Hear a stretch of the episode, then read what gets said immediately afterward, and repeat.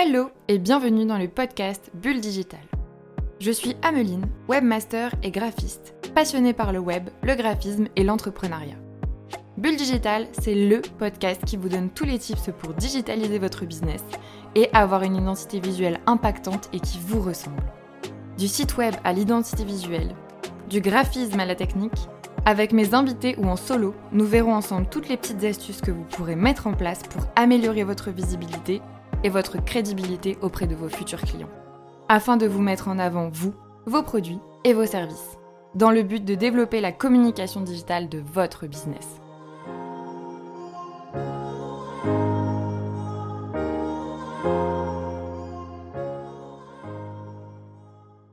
Hello et bienvenue dans ce nouvel épisode de Bulle Digital.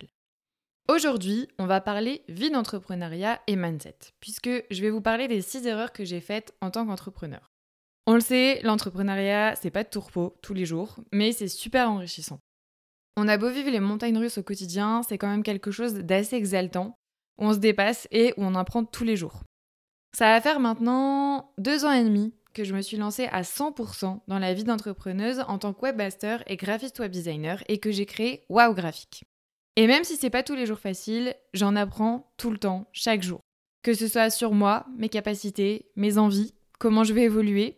Et j'ai également pris du recul en faisant un point sur les erreurs que j'ai pu faire, et il y en a eu pas mal.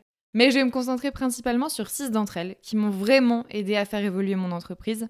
Étant donné que j'adore vous partager mes conseils dans le domaine du web et du graphisme, je me suis dit que vous partagez un peu de mon aventure entrepreneuriale pourrait aider certains et certaines d'entre vous. Alors voilà mon petit constat.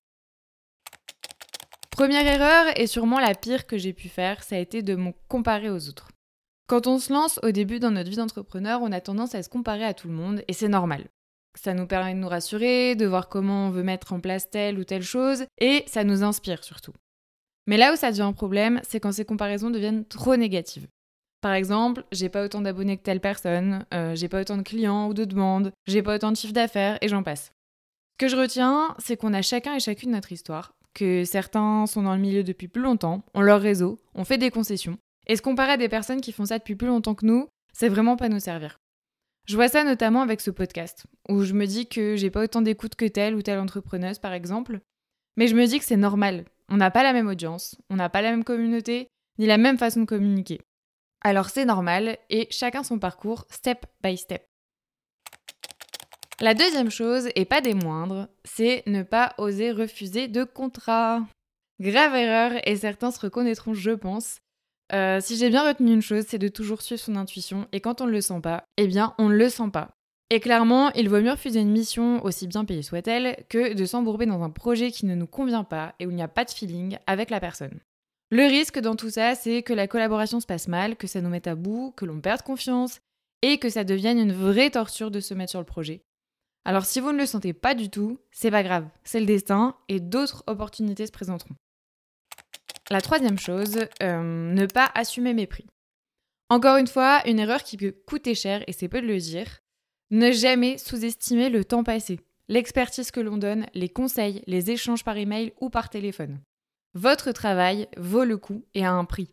Alors autant le proposer à des gens qui voient votre valeur et qui sont prêts à investir dans votre talent.